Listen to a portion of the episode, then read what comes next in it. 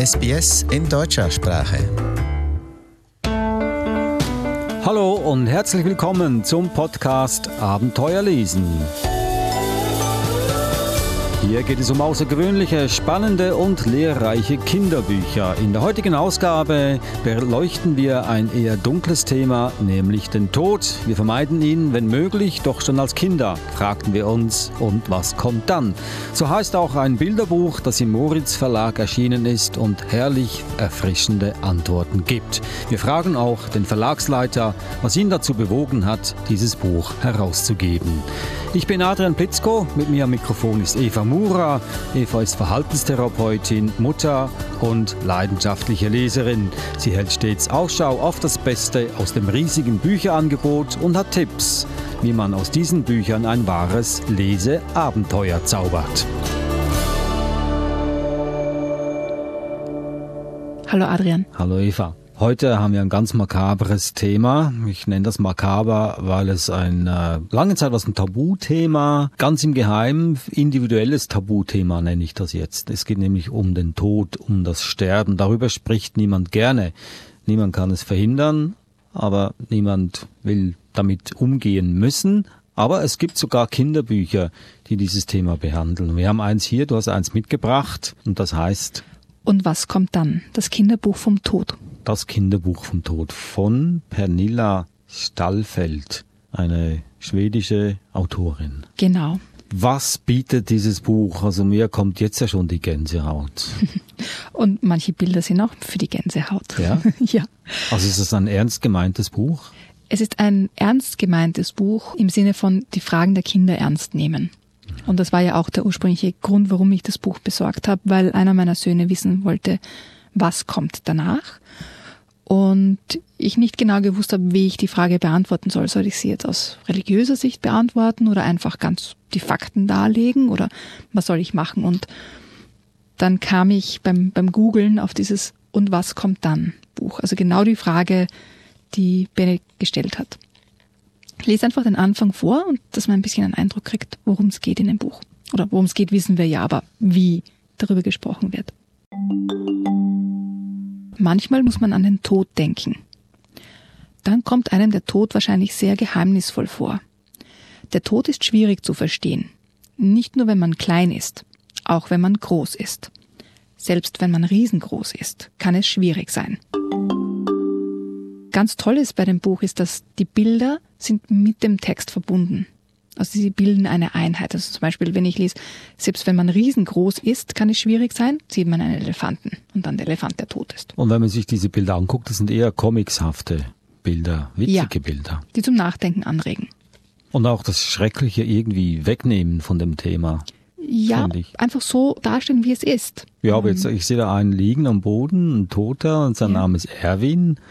Äh, Ist eher eine witzige Figur. Ja, Ja. also es ist sehr Also comichaft ich gezeichnet. damit, weil es comicshaft gezeichnet ist, nimmt das auch den, den brutalen Ernst ein bisschen weg. Also schwächt es ab, macht es real. Und Umgänglich. normal. Umgänglich, Ja, ja. Mhm. normal. Aber ein ganz klein bisschen weiß man trotzdem. Zum Beispiel, dass alle lebendigen Pflanzen, Tiere und Menschen irgendwann sterben müssen. Also es wird einfach zur Normalität. Das ist das, was passiert. Später im Buch lernt man aber auch, was es so an, an Ritualen gibt und was Menschen tun, um mit ihren Gefühlen umzugehen. Bei der Beerdigung wird Musik gemacht. Man singt schöne Lieder und meistens sagt der Pfarrer etwas. Alle sind sehr traurig. Manche weinen unheimlich viel. Die Tränen liegen eingesperrt im Magen. Andere sind ganz still und weinen innerlich. Nach der Beerdigung gibt es meistens Kaffee und Kuchen. Nach der Feier in der Kirche wird der Sarg auf dem Friedhof in der Erde begraben. Dafür muss ein großes, langes Loch in den Boden geschaufelt werden. Manche wollen sich vorher verbrennen lassen. Dann kommt der Sarg in einen großen Ofen. In dem Ofen ist es so heiß, dass der Mensch und der Sarg verbrennen. Zurück bleibt Asche. Die füllt man in eine schöne Urne. Die Urne versenkt man danach in die Erde. Dazu braucht man bloß ein kleines Loch zu graben. Also es wird einfach ganz, ganz einfach erklärt, was passiert. Also es redet nicht um den heißen Brei, es geht voll auf den Punkt los. Und ich muss sagen, Hut ab vor dem Verleger, dass er sowas überhaupt verlegen will und konnte. Und was kommt dann, ist Titel dieses Buches, das Kinderbuch vom Tod von Pernilla Stallfeld, erschienen im Moritz Verlag. Und warum rufen wir jetzt einfach mal den Moritz Verlag an und fragen, warum um Himmels Willen haben Sie dieses Buch publiziert? Das ist eine ausgezeichnete Idee. Okay. Der Verlagsleiter ist Markus Weber. Wir haben ihn vorgewarnt. Wir rufen ihn gleich an. Bleiben Sie also dran.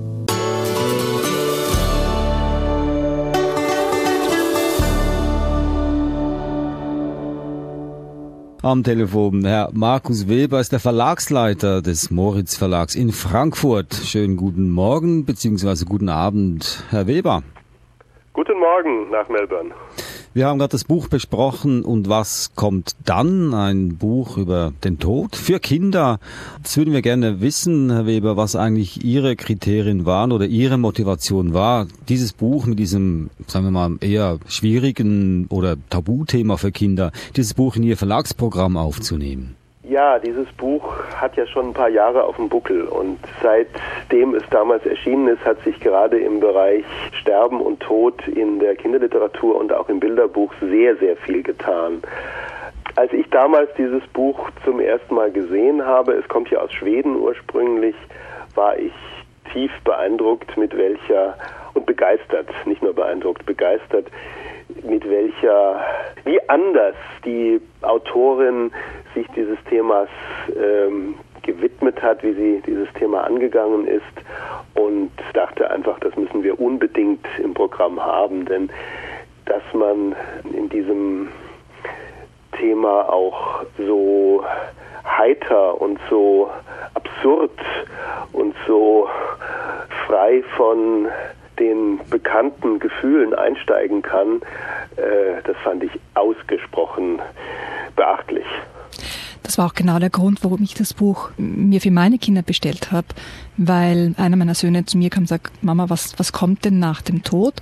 Und bei meiner Recherche der Bücher war es entweder sehr, sehr religiös oder sehr schwermütig oder ins, fast ins Lächerliche gezogen. Und das war das erste Buch, das ich gefunden habe, wo mit dem Tod und mit dem Thema sehr gelassen umgegangen wurde, sehr neutral, aber trotzdem liebevoll. Und das hat mich wahnsinnig angesprochen und, und so wie Sie gesagt haben, ich war wirklich begeistert von dem Buch und äh, wie, wie toll es aufbereitet ist. Ja, das freut mich sehr. Also es gab damals mit dem damaligen Vertrieb, mit dem wir zusammengearbeitet haben, eine ganz harte Diskussion. Äh, die wollten das Buch überhaupt nicht und äh, ich hatte es aber schon gedruckt und ich habe mich durchgesetzt und die, die, befürchteten einfach, dass es zu großen Diskussionen im Buchhandel kommen wird, wenn dieses Buch vorgestellt wird dort und dass man Zeit verliert und dass es einfach ähm, ja, dass es einfach sowieso kein, kein Buch ist, mit dem man irgendwie was reißen könnte. Also jetzt wirtschaftlich reißen, sage ich mal. Ne? Und es beinhaltet eben so ein paar Dinge, an denen sich die Geister scheiden. Und ich habe bei diesem Buch auch gelernt, dass, naja, nicht gelernt, es ist mir mal wieder klar geworden, dass der Humor bei jedem anders ist und dass er dass es bestimmte Grenzen gibt, die er nicht überschreiten sollte und ähm, habe das dann immer an so einem Beispiel äh, festgemacht, wenn ich mich unglaublich über den Polt, den Gerhard Polt, den, den bayerischen, na, wie soll man sagen, den bayerischen Komiker, würde ich mal sagen. Ja, eigentlich eher Kabarettist. Kabarett, ja. Wenn ich mich über ihn einfach wahnsinnig freue, wenn ich das ganz großartig finde und es sitzt neben mir jemand, der das nicht tut, dann werde ich ihm nicht beibringen können, dass das toll ist, was er macht. Er begreift es einfach nicht so, wie ich es begreife und äh, so ist das eben auch bei diesem Buch. Und wenn sich die Penilla Stallfeld unter den vielen, vielen Möglichkeiten, was später kommen könnte nach dem Tod, auch die absurde Möglichkeit ausdenkt, dass man vielleicht eine Bratwurst wird und einem jemand den Kopf abbeißt, dann ist für manche einfach das Ende der Fahnenstange erreicht. Nun, die Pressestimmen für das Buch sind ja hervorragend. Haben Sie irgendwelche, irgendwelchen Feedback von Kindern? Was hören Sie so über das Buch? Ja, das ist immer die große die große äh, Unbekannte. Also wir haben dieses Buch äh, jetzt in der elften oder zwölften Auflage sogar. Wir drucken es regelmäßig nach. Und äh, das zeigt einfach, dass dieses Buch angenommen wird. Ich behaupte einfach mal, Bücher, die die nicht solche Auflagen erreichen, werden auch von Kindern nicht angenommen, weil Erwachsene, auch wenn sie ein großes Sendungsbewusstsein haben, irgendwann dann doch die Segel streichen. Wenn die Kinder das nicht annehmen, dann sehen sie es auch ein und dann wird das Buch einfach nicht gekauft und demgemäß auch nicht mehr nachgedruckt werden. Was sonst die Reaktionen von Kindern generell auf unsere Bücher angeht, da sind wir immer auf so Zufallsergebnisse angewiesen und die will ich jetzt nicht als allgemeingültig ansehen. Ich lese, ich lese, ich höre Musik, ich höre Musik. Ich lese gute Bücher, ich höre gute Musik. Und was kommt dann? Das ist der Titel des Buches, über das wir gesprochen haben, von Pernilla Stallfeld. Ich hoffe, ich habe den Namen richtig ausgesprochen, ein schwedischer Name. Und am Telefon ist Markus Weber, er ist der Verlagsleiter des Moritz Verlag in Frankfurt, der Verleger dieses Buches. Herr Weber, ich würde jetzt gerne mit Ihnen auch allgemein über Kinderbücher sprechen. Die erste Frage ist, was sind überhaupt die Kriterien für ein Kinderbuch, dass überhaupt ein Kinderbuch in Ihr Verlag aufgenommen wird oder von Ihrem Verlag vertrieben wird?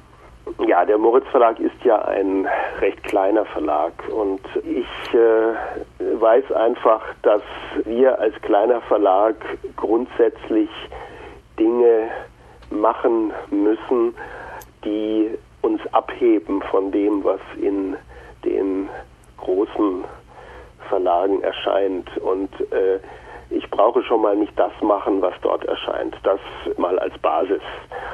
Dann kommt es immer darauf an, dass mich die, die Bilder, die Stories, die, der Plot auf einer emotionalen Ebene berühren. Und das äh, ist ganz, ganz wichtig. Und dann muss ich mir natürlich auch immer vorstellen, dass ich die Bücher nicht für, dass ich die Bücher nicht für Kritiker mache oder für die Erwachsenen, die vielleicht Bilderbücher sammeln. Da gibt es ja auch ein paar, die das tun, sondern dass ich sie für Kinder mache. Und äh, Kinder haben einen anderen Erfahrungshorizont, einen noch nicht so weiten Erfahrungshorizont wie, wie Erwachsene. Ich muss mich also auf diesen Erfahrungshorizont einlassen. Ich muss aber gleichzeitig auch spannende Geschichten erzählen, weil es gibt genügend andere Dinge, die um die Zeit von Kindern buhlen. Das ist die Eisdiele um die Ecke, das ist das Computerspiel, das ist äh, die, die CD, das ist alles Mögliche, was äh, einfach existiert und wir müssen Bücher machen, die, die Kindern Spaß machen, die Kinder immer wieder angucken wollen und von denen die Eltern vielleicht schon allmählich sagen, so willst du jetzt nicht mal was anderes hören. Das sind eigentlich die Bücher, die mich interessieren und äh, die versuche ich eben aus dem großen Teich, den es da so gibt. Wir machen ja sehr viele internationale Bücher. Wir machen ja sehr viele Bücher in Übersetzung und die gibt es dann oft vorher schon und die, und die versuche ich dann eben zu entdecken.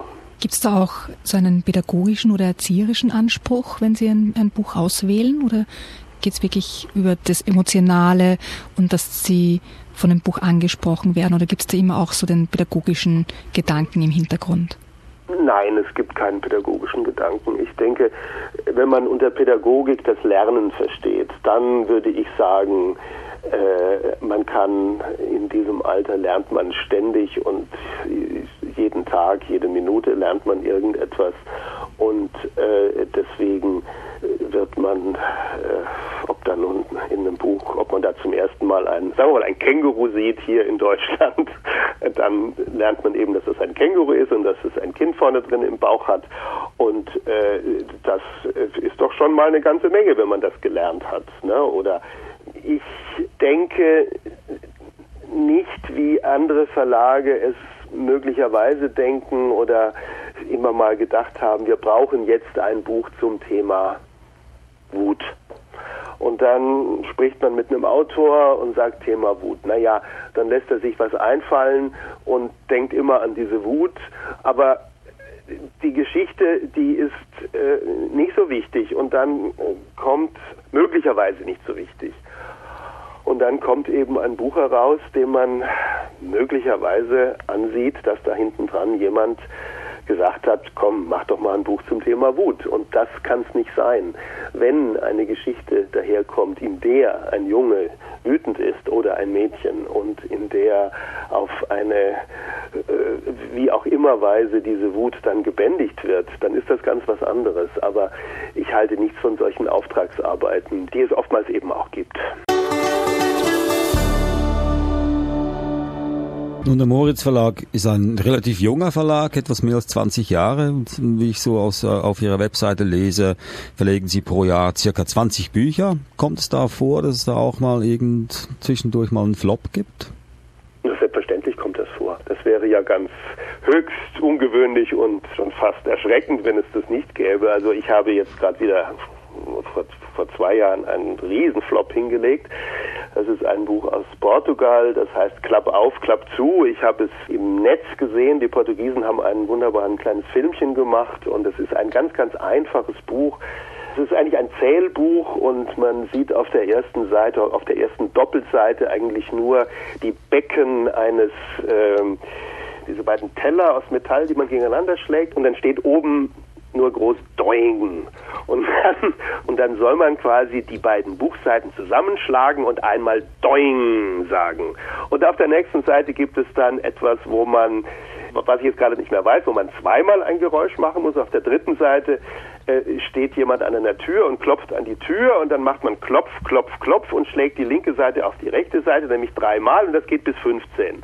Ich finde das eine sensationell gute Idee und äh, ich stehe damit relativ alleine da. Ja, das kann ich mir vorstellen, dass Sie sicher nicht der Freund waren mit Eltern, die sich dann den ganzen Tag den Lärm anhören mussten. Ich finde das Buch toll. Sie Eva, das? Eva kennt ich das Buch. Mir, ich habe es mir im, im, Internet angeschaut, aber allein wie Sie es jetzt erzählt haben, denke ich mir, ach, das ist ja ein lustiges Buch.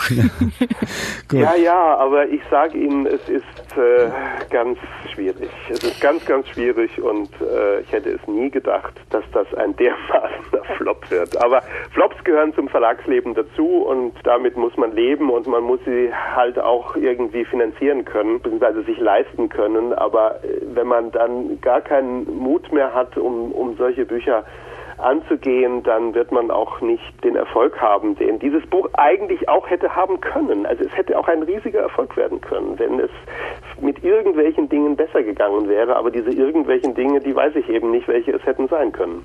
Gibt es ein Lieblingsbuch, eines, das Sie selber sagen, das ist eines meiner Lieblingsbücher? Ja, das gibt es. Es gibt Blauer Hund, das ist von Nadia.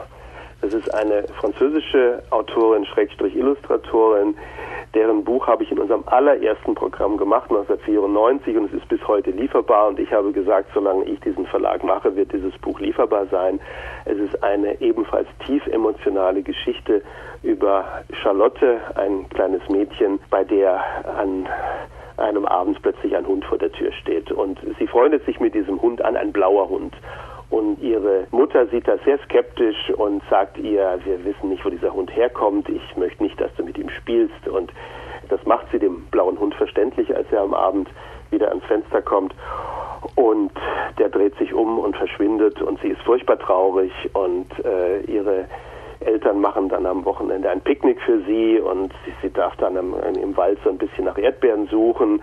Und dabei verläuft sie sich. Und es wird dunkel und sie fällt hin und die Erdbeeren fallen auf den, auf den Waldboden und dann kommt von hinten kommt ein, äh, ein etwas auf sie zu und es ist der blaue Hund und er er rettet sie, er nimmt sie in eine Höhle hinein und man denkt, es ist alles wunderbar und gelungen und er pustet ein Feuer an und sagt, ich pass dich auf, schlaf gut. Und in dieser Zeit, während sie schläft, ist dann der Nachtgeist erwacht, der sich die Gestalt eines schwarzen Panthers gibt und der sieht da schon ein wunderbares Abendessen in diesem in dieser kleinen Charlotte und macht sich auf und dann verteidigt der blaue Hund gegen den Nachtgeist äh, dieses kleine Mädchen. Und ähm, ja und ein und ein Panther ist ja eigentlich viel viel kräftiger und viel mächtiger als ein Hund.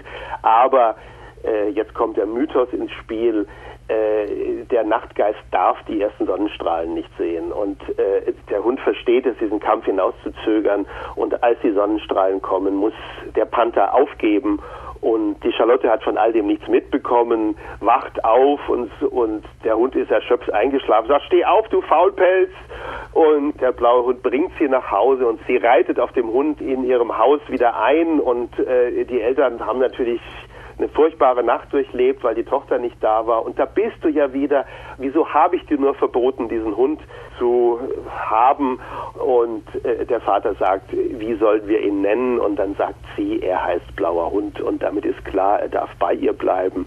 Und auf dem letzten Bild sieht man dann, wie sie im Bett liegt und der Hund den Kopf auf, äh, auf das Bett legt und sagt dann zu ihr, schlaf gut, ich bleib bei dir für immer. So. Herr Weber, eine wunderschöne gute Nachtgeschichte, eine schöne Geschichte zum Abschluss. Sie liegt Ihnen sehr nah, das konnten wir ganz deutlich hören. Allerbesten Dank für Ihre Zeit, für Ihre Einsicht in das Verlagswesen der Kinderbücher. Das war also der Herr Markus Weber vom Moritz Verlag in Frankfurt. Dankeschön. Ich bedanke mich auch ganz herzlich.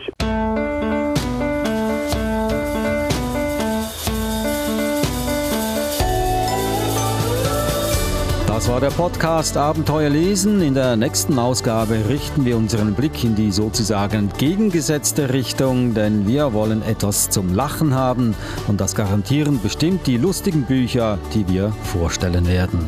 Hat Ihnen dieser Podcast gefallen, dann erzählen Sie es doch weiter Ihren Freunden, der Familie und damit diese den auch finden, hinterlassen Sie einen Kommentar auf iTunes. Sie finden uns auch auf allen anderen Podcast-Plattformen.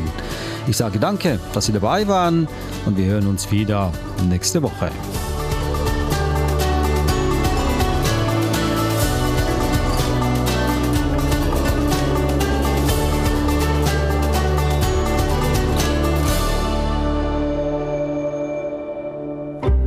Lust auf mehr Inhalte in deutscher Sprache? Besuchen Sie uns auf sbs.com.au/german.